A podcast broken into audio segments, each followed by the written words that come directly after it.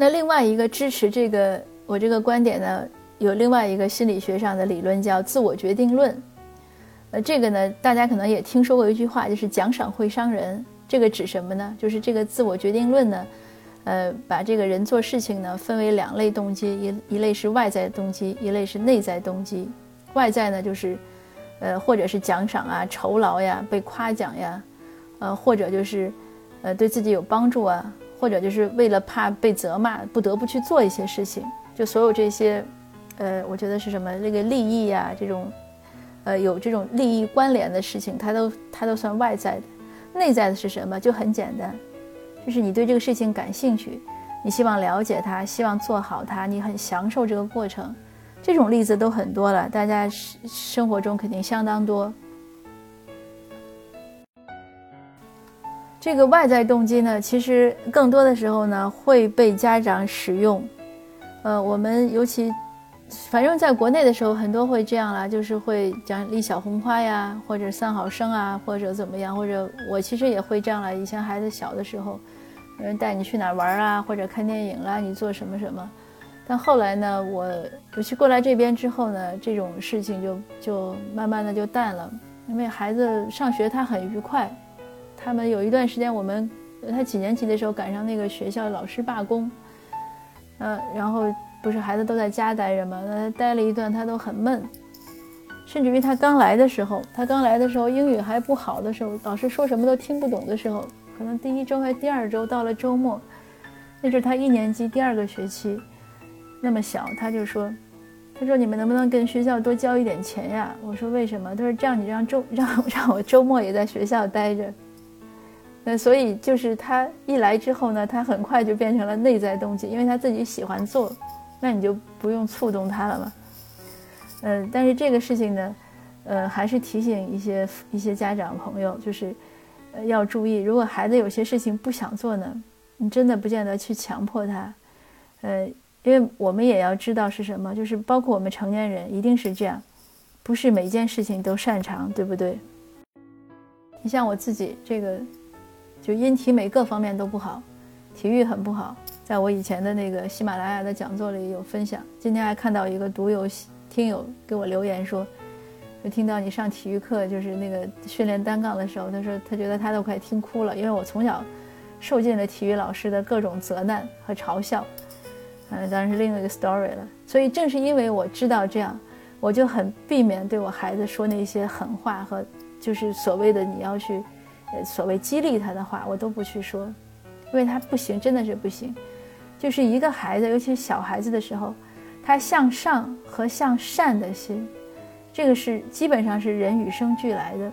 所以，当他没做好的时候，或者他做的我们家长不满意的时候，不是他不努力，或者是不是他不想好，就是能力限制。你像我自己，就是大家上体育、上中学上体育课，可能都是跳过那个跳远，是吧？跳远的一个基本动作是要双脚起跳。就这个双脚起跳，我就自己练了一个学期。我这个小脑真的是不发达，我每次跑过去就是单脚，然后这个肯定是不行的，我就一遍一遍的在那儿练。这个你想想，这个我自己的这种天分在这儿，所以当我小孩体育不好啊或者什么，我就完全完全可以理解。我自己也不会唱歌，五音不全，唯一去过一次卡拉 OK，然后朋友说你唱吧，我说我走调，他们就都鼓励我唱。那我也很勇敢的唱，因为那个时候也年轻。唱完了之后，大家说你确实唱歌走调。那像我小孩现在，他根本不唱歌，他也不喜欢听流行音乐，他甚至也不怎么喜欢听音乐。那我觉得也 OK 了，你不可能让他什么都喜欢。他喜欢听相声，这个随他爸爸，他听各种相声，所以他这个中文非常好。嗯，他六岁来的，到现在十十五了，他中文一直是在进步，而且能说很多俏皮话。就是你要跟他，我就是我要跟他斗嘴，根本斗不过他。所以你看，这个每个孩子呢，就是都有他的有他的长和短。那家长呢，就真的是不用太着急，不要要求他面面俱到，千万不要说，呃，什么谁谁谁的孩子能做到，你为什么做不到？这种话真的是挺伤人的。那综上所述呢，我们就会发现，就是为什么说家长一定要心理需求自己要提高。因为你只有自己的心理需求提高了，你才对于名利没有那么执着，眼界才会开阔，自己的心理自由了，才不会去束缚孩子。只有当我们自己放下所谓的面子，你才不会觉得孩子做那件事情给你丢面子了。当我们自己放下所谓的就是那些出人头地的想法，我要比谁谁谁强，你才不会要孩子去比谁谁谁强。每个人都是过自己的，人和人千万不要比较。每个人只能，如果你一定要比，就比你的今天和你的昨天，因为你的今天比你的昨天进步了，就说明你进步了。其他任何比较都没有意义，因为天生就不一样，你有什么可比的呢？对吧？再说就是一模一样，你比他又干什么呢？你比别人好，你就多更好了吗？对吧？那别人比你好，你就更差了吗？都不是，他没有这样的一个一个竞争关系。所以家长一定要自己把这些事情想明白了，你才不会对孩子赋予那么多所谓的期望。那还有呢，就是说，家长一定要。这个就我说，我们每个人这个心理需求可能没有达到那么高，但是要有欲望，至少要知道人家好的是什么呀。这样，尤其是一些陪读，就是就一些就是我们移民过来或者陪读父母，你才能跟得上孩子的心理成长。为什么这样讲呢？以前我也分享过这个这个题目，就是有一些陪读父母过来之后，发现和孩子的那个越走越远。有些尤其一些陪读妈妈觉得我把工作呀、生活都丢了，过来陪你。可是为什么孩子看不上自己呢？就是因为孩子的他很快呢，跟着这边的学校，他融入了这边的文化，他的一些想法有变化了。比如说，公德心的坚守了，呃，对一些法律法规的遵守了，包括走那个斑马线，对吧？或者不要插队，呃，不要偷奸取巧，不要有 short cut，然后你不要钻一些漏洞，然后做义工啦，奉献啦，不要占便宜啦。在孩子来看，这边长大的孩子，他觉得这个都是应该的。那如果父母还没有跟上，那孩子肯定是首先，尤其青春期的孩子，他首先挑战的是父母，他就会很看不上。那还有，比如说，如果你是移民的父母过来，你对这边的时政一点都不了解，什么自由党、NDP、保守党、人民党或者什么绿党，呃，什么什么党你都不知道，今年要大选了你也不知道。呃，该给谁投票就更不知道了。特鲁多属于哪个党，你也搞不清，对吧？那那个希尔犯了什么错，你也不知道。那这些总而言之，就是很多事情完全你不感兴趣的话，但是，呃，或者左派右派也搞不清。但是孩子他在学校里，他在 social 里，他会学一些东西。那有一些呢，他可能很更关心这个问题，他回来会发现和父母完全是两套话语体系。那这个他也很难沟通，是不是？那这边的孩子呢，他这个依法纳税是必须的。那我小孩一一年级还是二年级学了之后回来就告诉就很很紧张的跟我们讲说，你们可要好好上税啊！我说我们每年都在上税，你不要紧张。就是这边老师会强调这些。那还有就是投票，他会觉得这是公民必须的义务，而你父母做不到呢，那你就会他他心里会怎么想你，对吧？所以种种种种这些事情，都会影响到父母和孩子的这种心理距离。那只有我们父母成长，并且学习这边的一些规则，然后让自己的一些呃，就是对过去的一些好的东西呢，我们继续秉承。那对一些不适合这边的东西呢，我们要及时的舍弃，那才能跟得上孩子的成长，并且才有可能去为孩子。你不要说设计他这个道路了，就至少指导这个道路才可以指导出来。我还讲一个很极端的例子，也是一个朋友，他那个从小推娃推得非常厉害，后来他孩子因为比我孩子大，前几年上大学前，他说他孩子跟他闹意见，为什么呢？他孩子也可能要学什么社会还是什么，就是总之在华人家长看的都是那个就是那个专业没法找工作的那种专业。他就不同意，他要他孩子去学会计。他说这个会计好找工作。他是来跟我诉苦的，但是我实在没忍住。我说你想想，你把你孩子推成那样，你是把他照着进藤校的去包装的。藤校是干嘛的？藤校不是出来就要进华尔街的，藤校是要有他这个远大的理想的。是要这个民胞物语的心态，是要为世界人民奋斗的。你把他培养成那样了，他当然就要为世界人民奋斗了。然后你让他学个会计，那个又不是他感兴趣的，所以这个就是，就是你你家家长这个心理需求如果太差的话，你你是不可能跟孩子共鸣，当然更不可能为孩子设计或者指导了。我们就说这个父母的成长很重要，我们一定要知道。